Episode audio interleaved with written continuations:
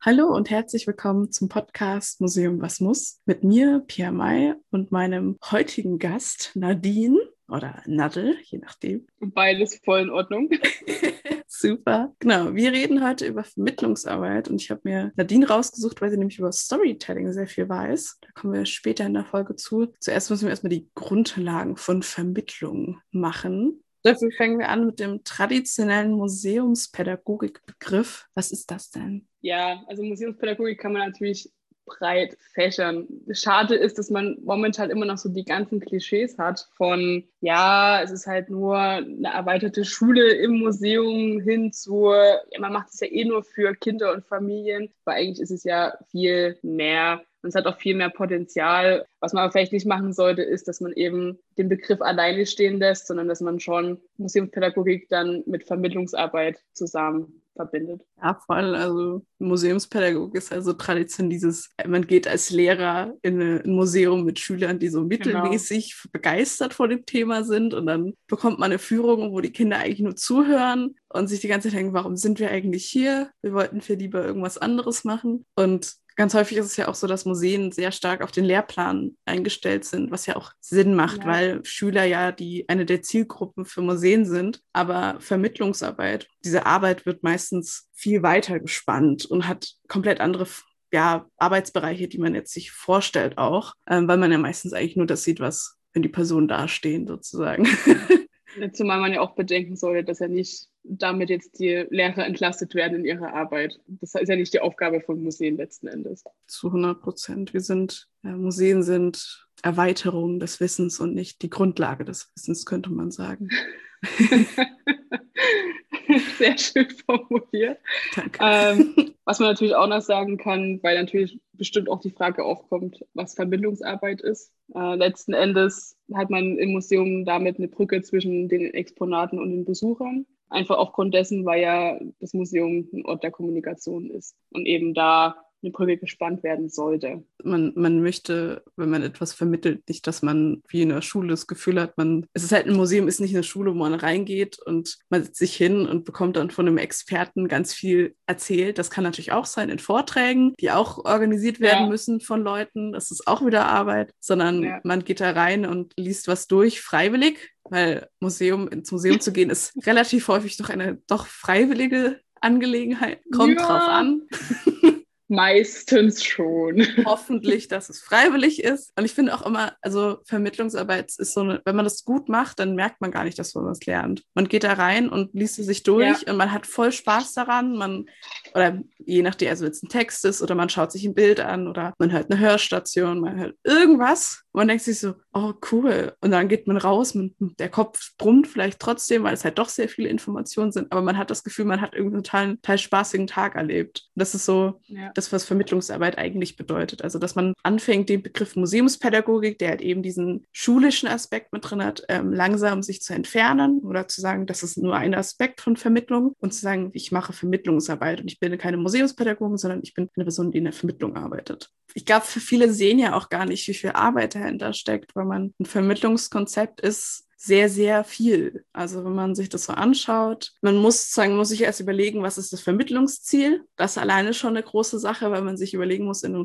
ich mache eine Ausstellung über die Nacht. Und dann hat man ja sehr, sehr viele Themen. Dann muss man sich für eine Sache entscheiden. Also ich dürfte eine Führung gestalten in meinem ersten Praktikum zum Thema Nacht in der Literatur. Und dann musste ich mir erstmal überlegen, okay, was ist mein Endziel am Ende? Was sollen die Personen, die da hineingehen, am Ende wissen? In dem Fall, dass die Nacht etwas sehr Faszinierendes ist, dass in der Literatur das sehr, sehr häufig aufgefasst wird, aber immer mit einer sehr gruseligen Facette und so einer faszinierenden Facette, aber eben halt diesem, und wie das Ganze auch entstehen konnte. Die Nacht heutzutage ist eben nicht mehr so dunkel wie früher durch Lichtverschmutzung. Und dann sieht man halt den Sternenhimmel nicht mehr so gut. Und früher konnte man halt perfekt den Sternenhimmel sehen. Das heißt, Sterne waren was komplett anderes als heute. Die waren wunderschön und überall. Und man hat sie als so eine Form von, ich glaube, teilweise als Mantel über irgendwas gesehen, teilweise je nachdem, in welcher Mythologie man sich befindet. Und dann ging es irgendwie weiter, auch als es dann irgendwie dunkler wurde, auch dann überlegen, okay, was könnte denn im Dunkeln lauern auch? Und das muss man irgendwie durch Objekte, die man in der Ausstellung hat, aber auch durch das, was man sagt,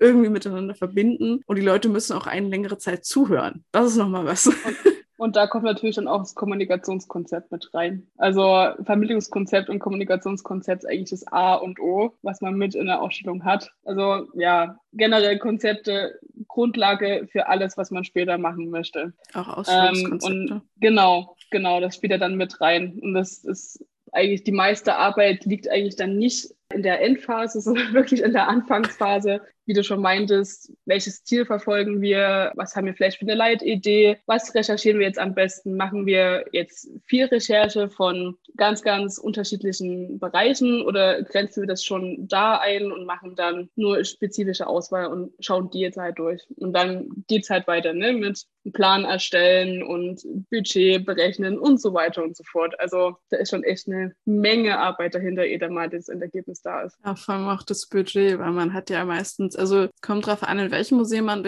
sich befindet, aber das meiste ja, Budget geht leider immer für Ausstellungsarbeit hin, weil halt eben die Ausstellung ist ja die Grundlage, wie man dann am Ende arbeitet. Das heißt, man muss doch relativ Geld da erstmal, also Ressourcen da einbringen, um erst danach die Vermittlung Arbeit zu machen, obwohl das ja eigentlich miteinander vermischt sein sollte. Wie ich schon mehrfach betont habe, in einem Haus darf niemand alleine für sich kämpfen, sondern alle müssen zusammenarbeiten, um eine gute Vermittlung und eine gute Erfahrung für Personen zu schaffen auch. Also es ist halt auch irgendwie Sachen, wo, wo mischt denn die Vermittlungsarbeit mit? Die Vermittlungsarbeit ist präsent überall. Sie ist eine omnipräsente Macht. okay, keine Macht, aber sie ist so, ein, so, die nette Person, die neben dir sitzt und sagt, hey, wie wäre es, wenn wir da doch noch ein bisschen mehr Spaß mit reinbringen und nicht nur Text. nur, dass du diese Person natürlich nicht siehst. Als Besucher zumindest nicht. Als Kurator dann wieder schon. Nee, also so schlimm sind Vermittlungsleute meistens nicht. Die sind alle sehr nette Leute. Also die, mit denen ich bis jetzt gearbeitet habe, die waren auch immer so, immer sehr motiviert und hatten immer voll spannende Ideen. Genau, das wollte ich auch gerade mit anmerken. Die sind immer sehr kreative Leute auch. Oh ja. Und man ist immer ganz fasziniert von den Ideen, die sie dann immer anbringen, weil man, weil das eigentlich total simple Ideen sind und man sich denkt, wieso bin ich nicht selber drauf gekommen? Und dann braucht es dann als immer so eine Person, die dann einem die Idee weitergibt. Ich glaube, wir sollten mal ein bisschen mehr so in die Tiefe gehen. Wir haben immer so, wir reden immer über dem, wie toll sie sind, was ja auch stimmt. Aber wir sollten, glaube ich, nochmal, also Vermittlungsarbeit funktioniert normalerweise so, dass man, wenn man in eine Ausstellung konzipiert, dass die Personen, die vermitteln, das sind wir alle. Also wenn man Text schreibt, vermittelt man, wenn man ein Objekt sich überlegt, das reinkommen soll, dann vermittelt man genauso sehr, weil man halt eben aktiv Dinge einbringt, aber auch weglässt. Das heißt, als Kurator ist man natürlich die Person, die das Thema vorgibt, die Texte formuliert und ähnliches, je nachdem. Die Personen, die vermitteln, sagen, hey, wir haben hier ein Objekt, da kann man doch super eine Taststation mitmachen, weil Personen, die zum Beispiel gerne Dinge anfassen wollen, aber das nicht dürfen, äh, weil zum Beispiel ein Objekt ist, wo man ganz viel Sachen, also so, so eine bestimmte raue Struktur hat. Ich weiß nicht, bei einem archäologischen Objekt kann es ja sein, dass wenn irgendwie so Reliefe drauf sind, dass man die anfassen darf, indem man halt eine Taststation hat. Also zum Beispiel war das jetzt im SMAG so. Grüße gehen mal raus an dieser Stelle. der war das in der Sonderausstellung, ist es momentan so, da hat man Stadtwappen genommen und die rekonstruiert als Tastobjekt. Oh. Und dann kann man das jetzt dann befühlen, wie es sich anfühlt. Ich glaube, das ist von der Stadt Zwickau oder so, sind das die ah, Stadtwappen dazu. Ja. Und das ist halt auch eine super Idee, weil man natürlich das Original nicht anfassen kann. Ich glaube, das würde auch gar nicht rausgegeben, aber selbst wenn, dann ist es natürlich sehr fragil. Und das ist halt auch eine schöne Sache. Und es bringt halt auch mal ein bisschen Schwung in die Ausstellung rein. Und man hat nicht nur Text und Objekt, sondern man hat halt auch noch ganz andere Sachen. Man bereichert die Erfahrung für eine Besucherin, indem man Mitmachstationen macht, wo man vielleicht auch was basteln darf. Das kann ja auch sein. Also in äh, Museum für genau. Kommunikation, genau. die achten sehr darauf, dass du Dinge mitmachen kannst, dass du Dinge anfassen kannst, dass du Dinge ja auch irgendwie selbst mal ausprobieren kannst. Zum Beispiel, ähm, wenn es um Schrift geht, da kann man ja mit Schrift, das kann man ja machen und auch so eine Druckstation, wo man dann Hieroglyphen stempeln kann. Das ist voll cool. Oder dass man Sachen ausprobieren kann. Es ist, ich glaube, das beste Beispiel ist die Luft an die Röhrenpost. Kennst du diese Dinger, wo das ist so eine lange Röhre? Diese Kapseln, ne? Und dann hat man eine Kapsel und dann drückt man drauf mit genau. Druckluft. Das macht jeder gerne. Das ist ein Dauerbrenner in dieser Ausstellung und es ist großartig. Weil du setzt, du weißt dann wirklich, man fängst man an, okay, du hast, du hast zwei Stationen, wo du am Ende hindrücken kannst. Das heißt, das heißt, du sitzt dann so da, schreibst irgendeinen Zettel, rennst zu dieser Kapsel, machst, füllst die rein, drückst auf den Knopf und alle Kinder rennen dieser Kapsel hinterher. also ich merke schon, Pia, du bist ganz begeistert davon. Du hast es bestimmt auch ausprobiert. Nicht bloß die Kinder in der Ausstellung, oder? Das ist auch meine, ähm, meine ehemalige ähm, Anleiterin meint auch, ja, das machen auch sehr gerne Erwachsene, wenn sie eine Führung machen. Also ja. Vermittlungsarbeit ist nicht nur für Kinder, es ist für uns alle irgendwie spaßig, einfach, also auch Spaß zu erleben und nicht nur dieses, ja, ich lese jetzt den Text durch und dann weiß ich was drüber, sondern dass man das Objekt anfassen darf, dass man verstehen kann, wie vielleicht auch Dinge gebaut wurden. Also genau. zum Beispiel, ich weiß, ich glaube jetzt nicht, dass wir also ein Metallstück irgendwie behämmern dürften. Das wäre, glaube ich, erstens zu laut und auch ein bisschen zu viel Material würde da auch kosten. Aber dass man halt so sieht, dass man das anfassen kann, wie sich so langsam ein Metall biegt und es so langsam zu so einer Kuppel wird und dann irgendwann mal zu einem Goldhut zum Beispiel, der ja auch sehr berühmt ist. Oder was sich da halt natürlich auch anbietet, sind zum Beispiel 3D-Objekte, wo man natürlich dann also für diejenigen, die es nicht wissen, wie das ungefähr funktioniert, man scannt quasi das Objekt ein und kann dann zum Beispiel auf der Webseite vom Museum oder halt auch in der Ausstellung, je nachdem, wie das Museum das gerne möchte, das Objekt dann drehen und wenden und wirklich von allen Seiten anschauen. Und natürlich, wenn man jetzt sowas Mechanisches hat oder halt auch, wie du meinst, mit dem Metall oder so, äh, kann man ja dann super nachvollziehen, wie das aufgebaut ist, wie groß das vielleicht auch ist, wenn man das halt vielleicht nur als Bild sonst in der Ausstellung hätte oder so. Und das ist halt eine übel coole Sache, wo man aber auch festgestellt hat, dass die jetzt während der Corona-Zeit häufiger angenommen wurde, die Idee. Also man hat wirklich jetzt in mehreren Museen, wo virtuelle Objekte dabei sind, wo auch sogar virtuelle Ausstellungen dabei sind. Aber ich glaube, da kommen wir sogar später nochmal dazu. Gell? Es ist halt auch, dass man auch näher dran gehen kann. Also die, die Erfahrung, also man kann natürlich Lupen verwenden, aber meistens ja. sind Objekte ja immer hinter Glas in, oder in Form von Schutz, weil sie eben Objekte sind, die geschützt werden müssen. Und ich glaube, im Museum für Naturkunde in Berlin, die mhm. haben angefangen, also so riesige Modelle von Insekten zu bauen und die dann halt, also entweder in der Ausstellung zu stellen oder 3D-mäßig, kann man die dann richtig reinzoomen, dann sieht man jedes Härchen von so einer Ameise. Weil du siehst halt, Ameisen sind immer so glatte Wesen ja. und dann merkst du plötzlich, oh Gott, die haben ja Haare. und dann verstehst du auch vielleicht auch ein bisschen besser, wie zum Beispiel Insekten fühlen können, also oder sich orientieren. Also das ist auch voll spannend irgendwie. Ja auch näher ranzugehen. Und ich finde auch spannend, wenn zum Beispiel eine, ein Gemälde, das beidseitig bemalt ist, also dass die Leinwand auf beiden Seiten eine Form von mhm. Malung erfahren hat, dann kann man durch, also man kann es entweder in die Mitte stellen, dann kann man umrum gehen, aber das würde ja mehr Platz verbrauchen. Das heißt, man macht es einfach 3D und dann kann man einfach umdrehen und sieht, oh, so sieht es auf der einen Seite aus, so auf der anderen, was ja auch voll cool ist. Oder Scans. Und die Sache ist die, das sind ja dann im Grunde die Techniksachen. Die Vermittlung ist ja dann zu sagen, wir machen das so und dann gibt es einen Informationstext dazu. Und das sind ja die Vermittlungssituationen, dass man das dann auch als Idee umsetzt, sozusagen. Genau, das ist ja dann natürlich auch, was man mit beachten sollte, wenn man jetzt 3D-Objekte hat, wenn man Scans hat, wenn man vielleicht auch, keine Ahnung, ein Skelett zum Leben erwecken lässt oder dergleichen ähm, dass man auch immer darauf achten sollte, dass man eine Art Info noch mit dazu gibt. Weil mhm. klar, im ersten Moment sieht das super aus und vielleicht ist auch manches auch selbsterklärend natürlich, aber es gibt ja auch jetzt viele Sachen, zum Beispiel jetzt in dem Naturkundemuseum. Also ich weiß jetzt nicht jede, was weiß ich, noch so kleine Art von einer Ameise oder sowas oder von anderen Insekten und da wäre es natürlich dann gut, wenn man noch eine Information dazu hätte. Die muss ja auch nicht groß sein, also muss jetzt kein langer Text dazu sein, aber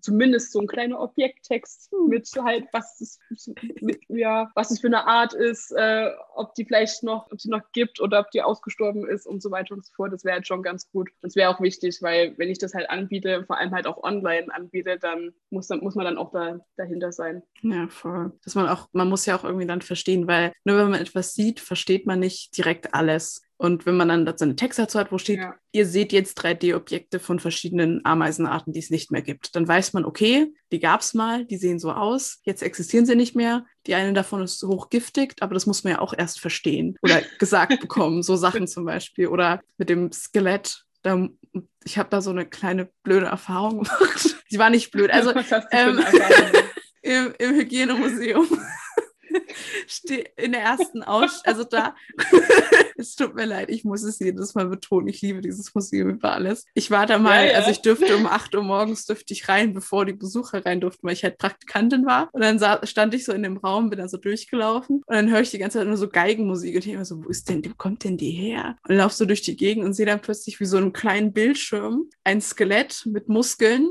äh, Geige spielt. Und es war halt also total strange, aber es ging halt einfach nur um zu erklären, wie sozusagen die Muskeln und das Skelett sich bewegt beim Geigespielen. Aber es war halt trotzdem am Anfang so, was, was, was spielt hier Geige? Und wo spielt ja. es?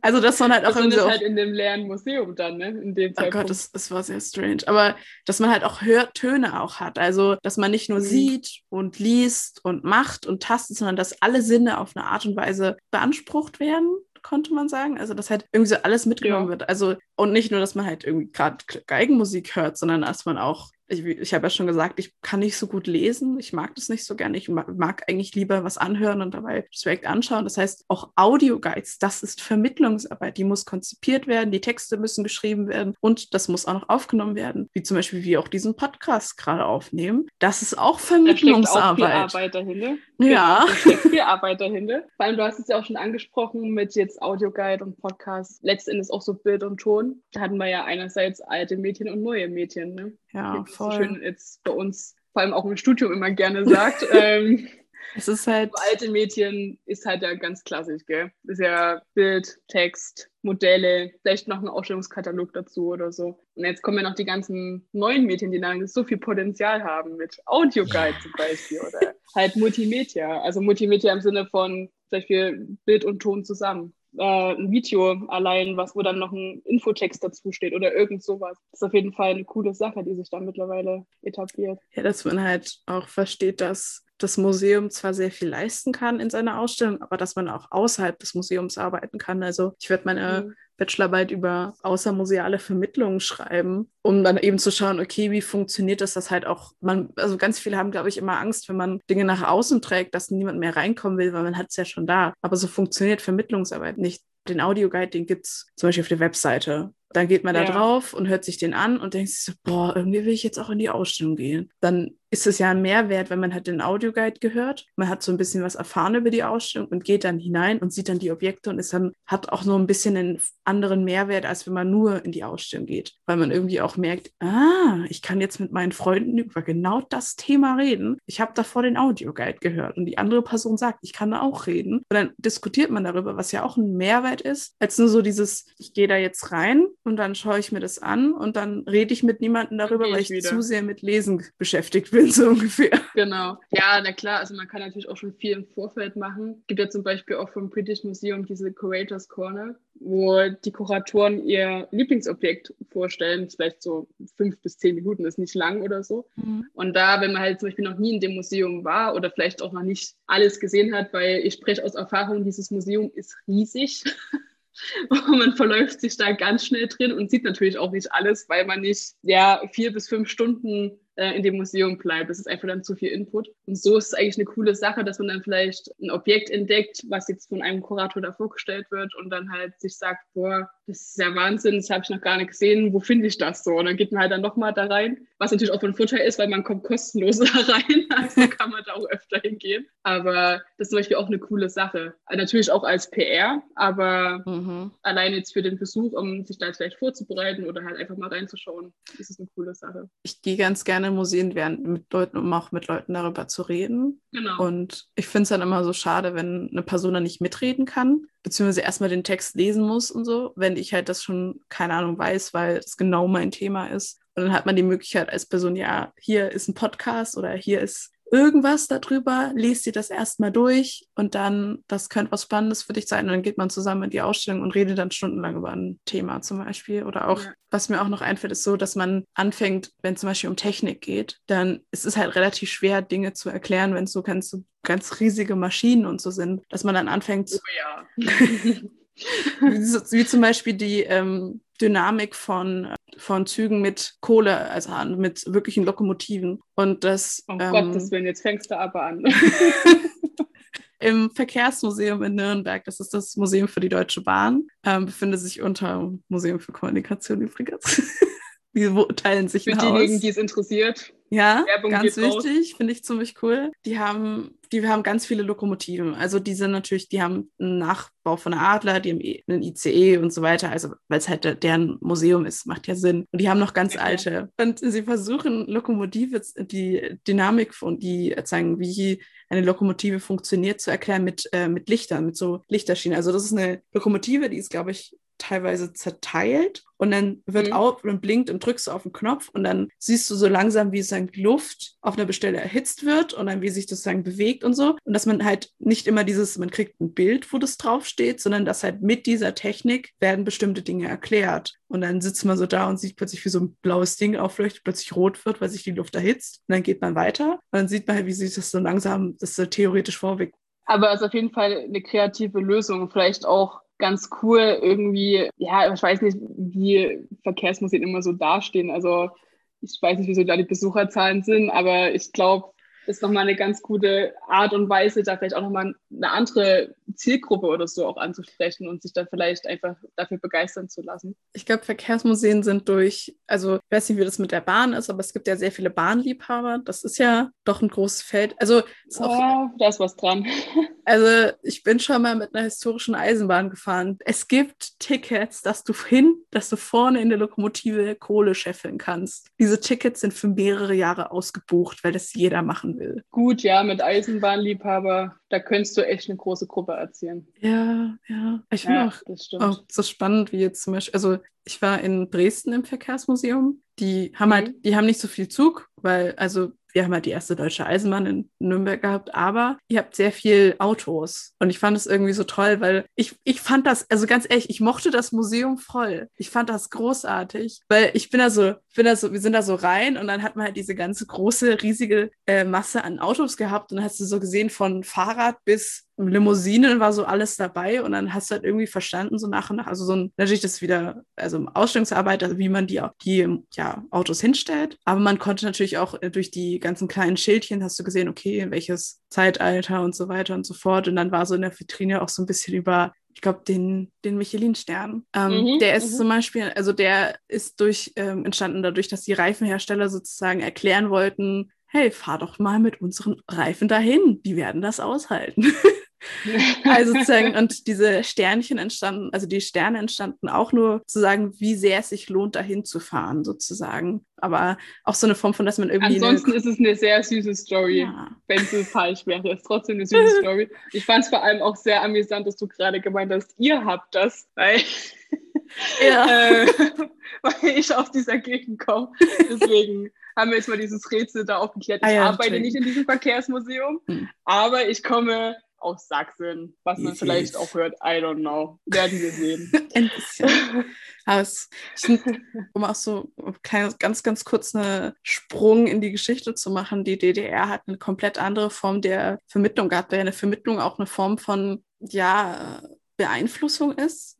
Ja, du hast halt kein ähm, erweitertes Ziel im Blick. Also du machst halt die Ausstellung nach deinem Ermessen, um halt jetzt das Thema näher zu bringen. Genau. Jetzt mal kurz und knapp zu sagen. Und ja, klar, in der DDR war das natürlich immer verbunden mit ne, Hochlebe der Sozialismus.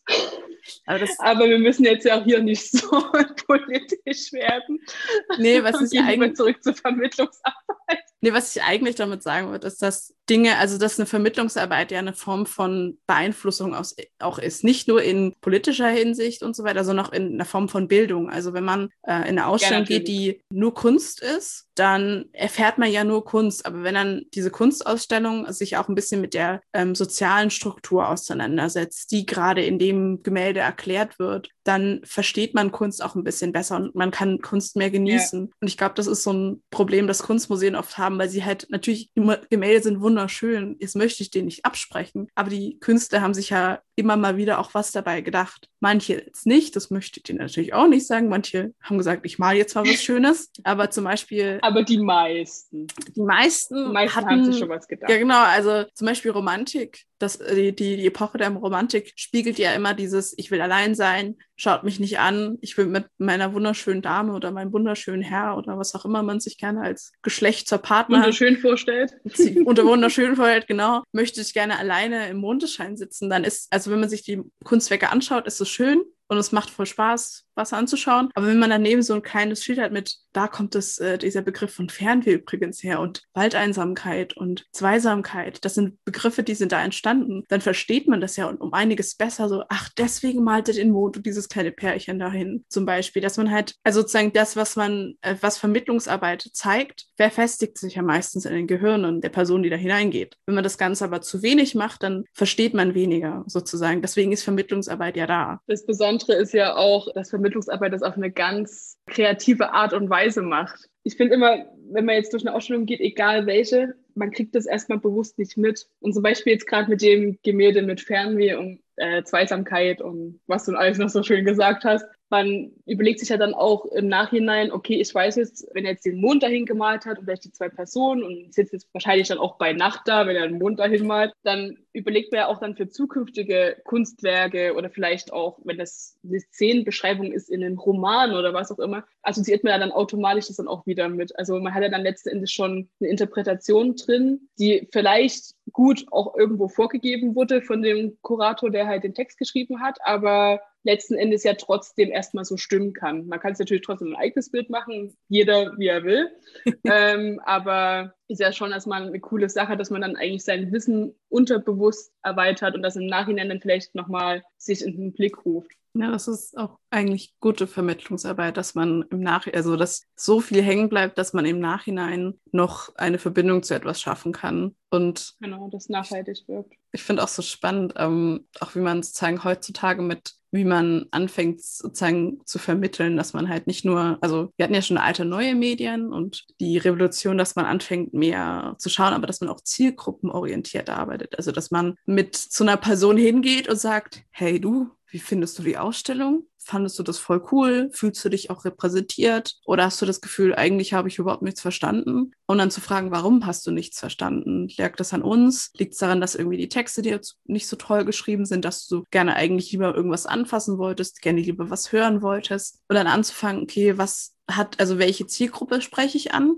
Also vor allem kind, in einem Kindermuseum hat man eine, natürlich Kinder als Zielgruppe, ähm, aber dass man dann vielleicht auch überlegt, okay, was kann denn Spaß machen Kindern auch in einer Kunstausstellung, dass man zum Beispiel mit so einem kleinen Malbuch durch die Gegend rennt und dann hat man so das und das Gemälde, dürft, da dürfte jetzt so ein kleines Detail malen zum Beispiel, dass man versucht, sich Dinge zu überlegen, indem man die Zielgruppen anschaut. Was natürlich auch immer das, also was also die meisten angesprochenen Zielgruppen sind ja entweder ja, Kinder, beziehungsweise eigentlich mehr Familien ja auch, weil man ja eigentlich die Eltern immer nie wegdenken darf. Die sind ja trotzdem anwesend in dem Moment. Oder halt dann wirklich die ältere Generation. Ist auch immer sehr interessant, was sie von der Ausstellung halten, weil es meistens komplett unterschiedlich ist zu, was zum Beispiel Jugendliche oder halt jetzt Leute in unserem Alter sagen. Also mhm. die jüngere Generation, wenn man das so nennen will. Ja, und da gibt es natürlich auch super Methoden, um das rauszufinden. Weil ich finde, so eine banale Umfrage ist meistens weniger effektiv, zumal auch Leute eigentlich darauf immer nie Lust haben, wenn man jetzt am Ende von der Ausstellung auf Leute zugeht und fragt, jo, und wie fandet ihr das jetzt? Sondern es ist immer cooler, wenn man irgendwie einfach denen so subtil quasi die Materialien hinlegt und dann schreibt man was auf oder so. Geht natürlich in Form von einem Gästebuch, aber da kriegt man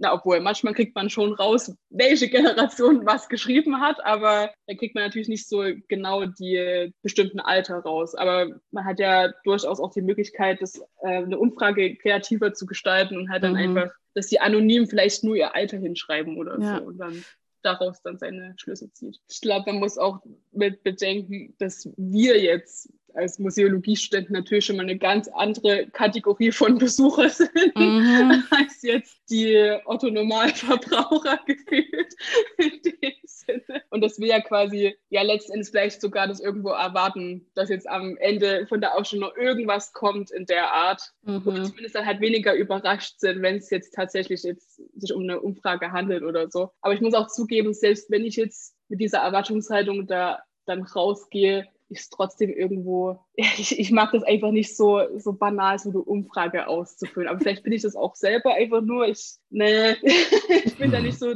dafür zu begeistern, obwohl ich natürlich den Sinn dahinter verstehe, aber ich glaube, ich bin ich eher so für für extraordinäre Methoden oder so zu haben, wo man dann das vielleicht entspannter auch machen kann. Ja, vielleicht auch ohne Druck, weil es ist ja auch eine Form von Druck, wenn man dann so einen Zettel in die Hand bekommt und mit so einem ja, Stift und du schon. füll mal bitte aus, das wird uns ja helfen. Ja. Keine Ahnung, ich finde irgendwie so Besuchertalk zu machen, wo dann die Besucher mit den Kuratoren reden können und so und ihre Meinung mal äußern, so hey, das und das fand ich spannend oder das und das habt ihr nicht beleuchtet, weil es ja auch eine Form von Was Vermittlung ist, mit dem Kurator zum Beispiel auch zu reden, weil der weiß ja alles, der hat diese Ausstellung ja. gemacht und dann kann man halt mit dem Kurator auch mal quatschen und sagen, hey, hast du das Ja, das ist zum Beispiel gemacht? ja eine Art, ähm, zum Beispiel Kuratorenführungen bieten sich ja dazu an, weil das, da hat man ja, erstens sind das meistens kleinere Gruppen, die man hat, aus, also als wird sie in einer Allgemeinführung und man kommt irgendwie auch schneller mit dem Kurator ins Gespräch. Also dann ist es irgendwie nicht unangenehm, mal eher eine Frage zu stellen oder halt am Ende sein Feedback zu geben. Ja. Aber was mir jetzt sonst noch einfallen würde, wäre zum Beispiel auch Social Media. Also mittlerweile sind ja eigentlich sehr viele Museen auf Social Media vertreten und dann könnte man zum Beispiel ja auch einfach mal einen Post machen, wo man halt fragt, ja, wie fandet ihr jetzt zum Beispiel die und die Ausstellung oder wie findet ihr unsere Dauerausstellung oder was auch immer. Weil das finde ich eigentlich auch eine ganz coole Methode, einfach weil mittlerweile ja doch die meisten Leute auf Social Media sind. Egal, ob das jetzt Instagram ist oder zumindest Facebook, aber ja, die meisten sind das schon. Und dann Man, ist es vielleicht für diejenigen auch angenehmer, dann ein Feedback dazu lassen. Die Person geht da nicht ins Museum, aber sie, man erfährt trotzdem, okay, was interessiert die, die Person, die möglicherweise potenziell ins Museum gehen könnten, weil man damit ja auch eine neue ja, BesucherInnengruppe auch möglicherweise akquirieren. Aber auf jeden Fall ist es jetzt eine bewährte Methode zu Corona-Zeiten gewesen. Mhm wo ja leider die Museen und auch andere Einrichtungen äh, geschlossen waren. Und da kann man ja durchaus dann mal Befragungen durchführen und halt gucken, wie kann ich es vielleicht zukünftig ändern oder zumindest vielleicht was Neues mit reintun oder was Altes rausnehmen oder je nachdem. Aber wenn wir jetzt so von Social Media und allem reden, kommt natürlich auch der Begriff Medienkompetenz auf, ne, Pia? Ah, ja. Ja, also es ist im Grunde genommen, dass man mit den Medien umgehen kann, dass man sie kritisch bewerten kann, was verdammt wichtig heutzutage ist, dass man versteht, dass ja halt das, was man sieht, nicht unbedingt richtig sein kann. Also so Sachen wie Falschmeldungen und so, dass man sich halt wirklich bewusst ist, was sehe ich gerade da und dann drüber nachzudenken. Und dafür sind Museen ja auch da. Also denen sagen, wenn du in eine Ausstellung gehst und du hast ein Touchpad und du bist halt eine ältere Person, der ja oder auch eine Person, die einfach nicht so gut sensorisch arbeiten kann, was ja auch jeden treffen kann. Und dann versucht versucht man so drauf zu drücken, dann kann es ja auch, dann, dann geht so ein bisschen an Vermittlungsarbeit weg. Wenn man aber versucht, der Person irgendeine Form von Stift mitzugeben, die man irgendwie halten kann, dann fühlt die sich auch ein bisschen, ja, auch mit einbezogen, weil ja Vermittlung auch sehr viel mit Miteinander zu tun hat. Natürlich auch alleine ja. innerhalb, sondern auch miteinander. Und dass man Medien nutzt und schaut, okay, wie, wie, wie entstehen Medien? Welche Medien haben wir jetzt? wie kann man sie nutzen, um Menschen Dinge zu erklären und auch, ja, auch irgendwie zu zeigen, hey, schau dir das mal an, das muss nicht unbedingt richtig sein, was da steht. Das ist sehr, sehr wichtig heutzutage, glaube ich. Ich finde auch das Museum für Kommunikation, sie haben so ein Papyrus. Das ist ganz am Anfang von der Schrift und da geht es um Hieroglyphen an sich. Aber oben in diesem Text steht unter anderem auch ja. Man muss allerdings auch dazu sagen, dass in diesem Papyrus steht, dieser eine König hätte den Krieg gewonnen. Äh, historisch bewiesen ist eigentlich, dass er den Krieg hauchlos verloren hat. Und im Grunde genommen war dieses Papyrus eine Falschmeldung. Und anhand von dem kann man ja auch verstehen, dass nur weil eine Person etwas behauptet, muss es nicht unbedingt richtig sein. Das hat sehr viel mit Vertrauen zu tun. Ja, manchmal das hat auch sehr viel mit der Fähigkeit zu tun, ja. einfach zu hinterfragen. Ja gut, wir sind jetzt ja schon so, wir schauen ja auch viel im Internet ähm, jetzt eher Meldungen als jetzt zum Beispiel in Zeitungen. Also nehme ich mich jetzt nicht raus, ist so. Ich habe zwar auch schon mal eine Zeitung in der Hand, aber ich mache schon mehr online mein Ding. Und mittlerweile hast du eigentlich schon ein Gespür dafür, welche Quellen seriös sind oder zumindest seriöser wirken als jetzt andere mhm. vielleicht. Und so ist es letzten Endes ja dann auch mit allen anderen Sachen auch. Und selbst wenn mir jetzt in einer Ausstellung was präsentiert wird, und wenn der Text sagt, ja, das ist jetzt so und so, heißt es ja nicht automatisch, dass es so stimmt, weil letzten Endes hat es ja dann auch wieder nur ein Mensch im Hintergrund entworfen, diesen Text und geschrieben und präsentiert mir den jetzt. Aber das muss dann trotzdem nicht heißen, dass ich das jetzt für wahr empfinde oder dass das jetzt generell richtig sein muss. Ich finde, das muss man auch irgendwo einfach erlernen, die Fähigkeit, dass man da selbst reflektiert und dass man aber auch reflektiert, was man ja an den Kopf geworfen bekommt letzten Endes von den, ja, ist ja so, also in einer Ausstellung hat man wirklich zu viel Input und selbst wir gehen gerätert nach einer Ausstellung raus und müssen es erstmal alles verarbeiten. Also ich kann jetzt auch nicht sagen, ich mache jetzt einen Museumstag und bin in fünf Museen. Also da bin ich nach dem dritten komplett K.O. und oh dann geht da nichts mehr für die nächsten beiden Tage. Ja. Deswegen sollte man dann schon immer, ja, also das ist einfach eine Sache, die man sich selber antrainiert. Das kann man jetzt nicht irgendwo, kann man sich jetzt kein Buch kaufen und das durchlesen und dann bin ich, habe ich Medienkompetenz, sondern das kommt ja schon mit der Zeit dann einfach. Ja, dass man auch, also wenn um auch wieder so auf Vermittlungsarbeit zurückzukommen, wenn man in eine Ausstellung geht und man liest einen Text, hat das ja mit Vertrauen zu tun, dass diese, diese Sache stimmt. Oder so. Und man muss auch immer sagen, wir sind ja auch nur die Experten, die die Informationen durch bestimmte Methoden begründen können. Siehe Holzalter bestimmen durch Ringezellen zum Beispiel. Und dann sieht man, aha, dieses Holzmöbel ist so und so alt und wird. Und dann genau. die Person, die sozusagen die Vermittlung macht, übersetzt sozusagen das, das Fachgerede einer Person. Natürlich, das kann auch die Person selbst sein und erklärt das einer anderen Person, die zum Beispiel keine Ahnung hat.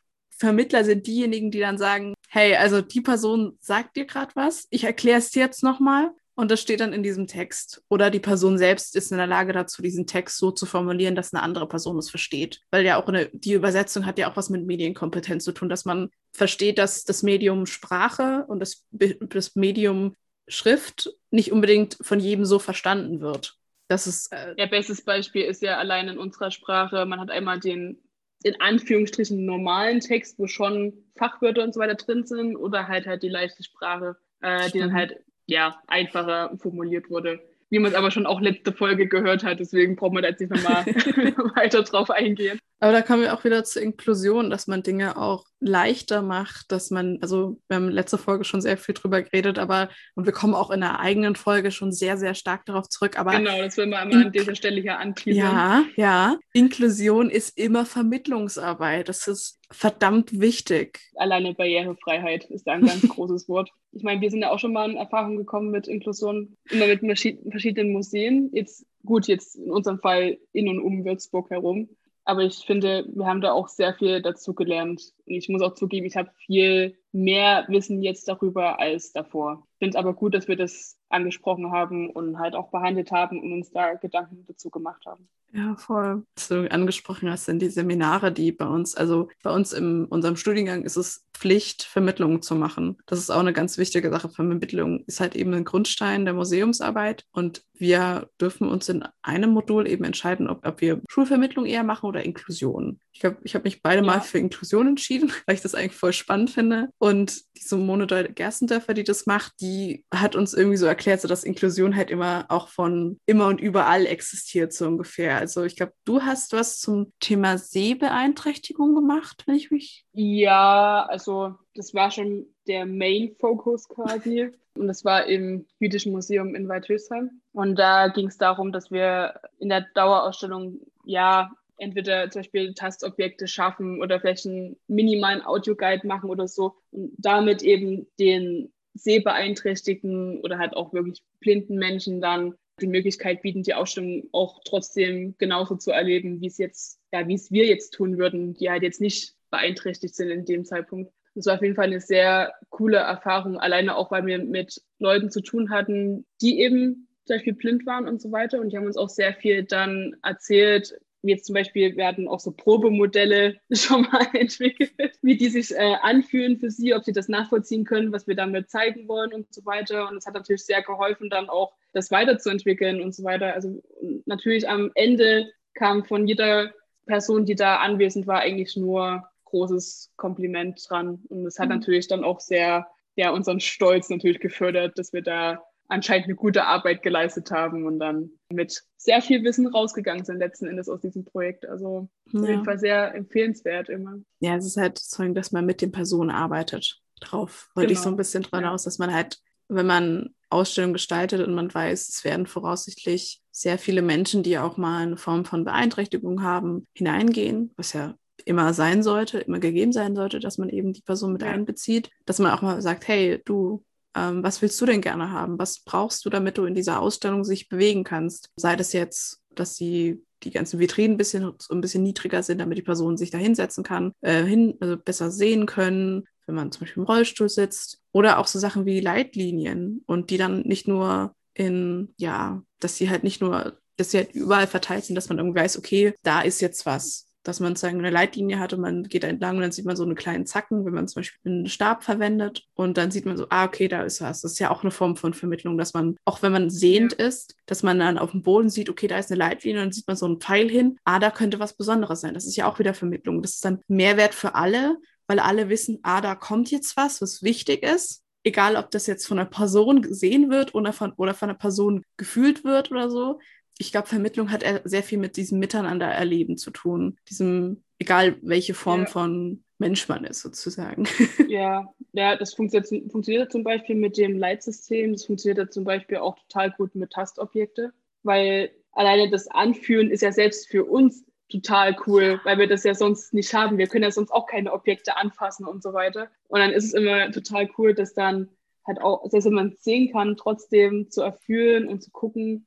Man kann ja selbst vor allem an sich selber auch mal testen, indem man trotzdem mal einfach die Augen zumacht und das dann halt so ertastet und dann guckt. Vielleicht, manchmal hat man ja einfach eine Hörstation dazu oder so, wenn man dann vielleicht zum Beispiel in einem Stadtmodell irgendwas erraten muss oder so weiter. Das geht ja auch. Aber es ist auf jeden Fall eine coole Sache, die man da mittlerweile jetzt auch immer mehr im Fokus hat, finde ich. Also ich finde schon, dass jetzt die Bemühungen um Inklusion, zwar sind die, klar, ist die Vor- und Nachbereitung immer anstrengend in dem Sinne, also die ist sehr langfristig, aber ich finde doch, das ist sehr effektiv und auch wichtig, mhm. dass es das gibt.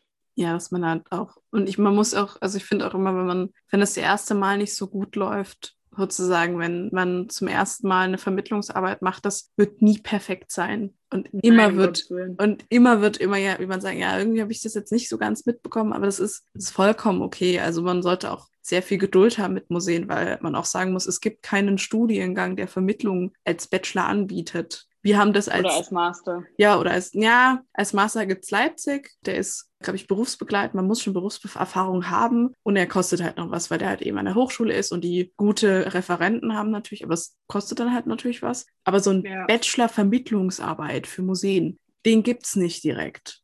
Und das ist auch irgendwie so ein bisschen schade, weil das meistens dann eben halt Pädagogen machen oder so, ähm, die natürlich auch dafür ausgebildet sind, Pädagogik zu machen, aber halt keine Vermittlung im, im, in der Ausstellung. Und das kommt halt erst jetzt so nach und nach. Also habt ein ja. bisschen Geduld mit uns Museen. Wir sind, wir sind manchmal ein bisschen langsam, aber wir kommen hinterher. Wir kommen.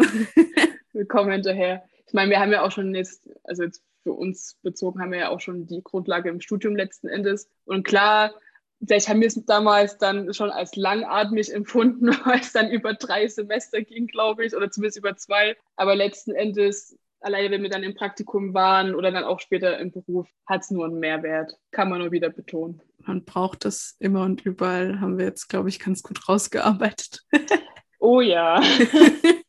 und es soll ja vor allem Spaß machen. Es soll ja nicht nur Spaß machen, während man es, während man die Ver Vermittlung erfährt, sondern auch während man daran arbeitet, weil es ist halt das, Spannendste an einem Museum ist, wenn man sich eine, also beim Ausstellungsaufbau oder beim, bei der Konzeption der Ausstellung darf man da reinsitzen und sagen, hey, ähm, zu dem und dem Thema könnten wir doch eine Taststation machen, zu dem und dem Thema könnten wir doch eine Mitmachstation machen, weil Mitmachstationen sind ja auch eine ganz tolle Sache, einfach so Dinge zu machen und dann sagt, oh, ich habe auch noch was mitnehmen zu dürfen. Also. Oh ja, was mitnehmen aus dem Museum, das kommt immer an, du. Oh ja. Ich weiß nicht, wie viele Stempelkissen ich habe. Also so Stempel von Museum für Kommunikation. Ja, allein das, aber generell auch keine Ahnung, wenn du aus Kunstmuseen ähm, was mitnehmen kannst, was du noch ausmalst zu Hause oder so. Ja. Nehme ich mich nicht raus, bringt mich immer wieder dazu, irgendwas mitzunehmen. Aber ich meine, es gibt natürlich auch noch andere Methoden. Ich würde gerne mit dir über Ausstellungsdramatik und Storytelling ein Stück weit reden. Genau, wir haben jetzt schon am Anfang drüber geredet. Ich muss zugeben, ich weiß so ein bisschen was über Storytelling, aber die Dramatik, damit habe ich mich fast noch gar nicht beschäftigt. Also ich bin jetzt ganz ohr. naja, vielleicht willst du erst mal sagen, was du über Storytelling weißt. Dass man so eine Form von Erzählung, also so einen Erzählstrang hat, der durch die Ausstellung fließt und so man langsam Dinge Erzählung, erfährt. Erzählung ist das Wort was natürlich bei Storytelling übersetzt auch Sinn macht, ne? Machen wir uns nichts vor. Aber letzten Endes ist es eigentlich eine Technik, ähm, mhm. die man anwendet, indem man in einer erzählerischen Form versucht, Informationen weiterzugeben und vor allem aber halt auch auf die Wahrnehmungen von Besucher eingeht. Natürlich mit dem Ziel, dass die langhaltig oder nachhaltig, wie ich das vorhin schon mal in der Folge genannt hatte, halt hält dann letzten Endes, dass die Wirkung natürlich länger ist. Und das kann man auf ganz unterschiedliche Art und Weise machen. Also man kann klassisch mit den Texten zu arbeiten. Man kann natürlich aber auch sagen, ich erschaffe einen Charakter. Das kann tatsächlich eine historische Person sein, wo, wobei man natürlich aber dann mal aufpassen muss, inwieweit man das verwendet. Oder man macht eben einen fiktiven Charakter und mit, mit dem Charakter geht man durch die Ausstellung. Sei es jetzt in Form von Audioguides, sei es, ich habe jetzt, keine Ahnung, vielleicht so ein minimales Bild bei einem Text dran kleben und sehe halt, aha, der Charakter will mir jetzt was sagen oder so. Also letztendlich geht es darum, dass man wie ein Spannungsbogen sich bildet in der Ausstellung. Und Spannungsbogen kennst du bestimmt noch aus dem wundervollen Deutschunterricht, wenn man mhm. die ganzen Dramen bearbeiten durfte von Goethe, Shakespeare, Schiller und Co. Und letzten Endes am Anfang ja, wie eine Geschichte aufbaut,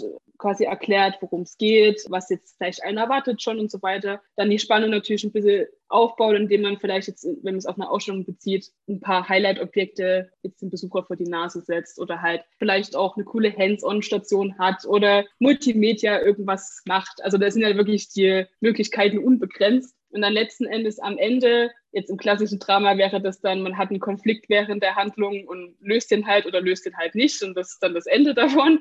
und ähm, in der Ausstellung ist natürlich das da hat man keinen Konflikt, aber man lässt dem Besucher quasi selber die Geschichte zu Ende erzählen. Weil letzten Endes ist ja jeder Besucher, geht ja unterschiedlich in der Ausstellung. Jetzt mal von der Führung abgesehen, wenn ich wirklich allein jetzt da reingehe, suche ich mir selber aus, welche Objekte ich mir anschaue, was ich vielleicht interessant finde oder ich lasse vielleicht auch Sachen weg, wo ich sage, ja, weiß ich jetzt schon oder interessiert mich jetzt ganz einfach nicht. Und am Ende gehe ich dann mit mein, meiner potenziellen Geschichte quasi daraus. Also ich sehe dann vielleicht am, im letzten Raum noch mit rechts das Objekt an, während halt links das Objekt halt nicht in meinem Fokus ist und der nächste macht es halt genau andersrum oder so. Also das ist sehr faszinierend, dass man sich quasi ja die, die Zeit selber gibt. Also ich bestimme ja als Besucher selber, wie ich da durchgehe. Und ein Kurator bestimmt aber den Ort für mich. Also er gestaltet ja ne, den Ausstellungsraum, mhm. er bestimmt, welche Objekte da drin sind. Er kann eine Laufrichtung vorgeben, aber wir wissen alle, dass wir die meistens nicht folgen.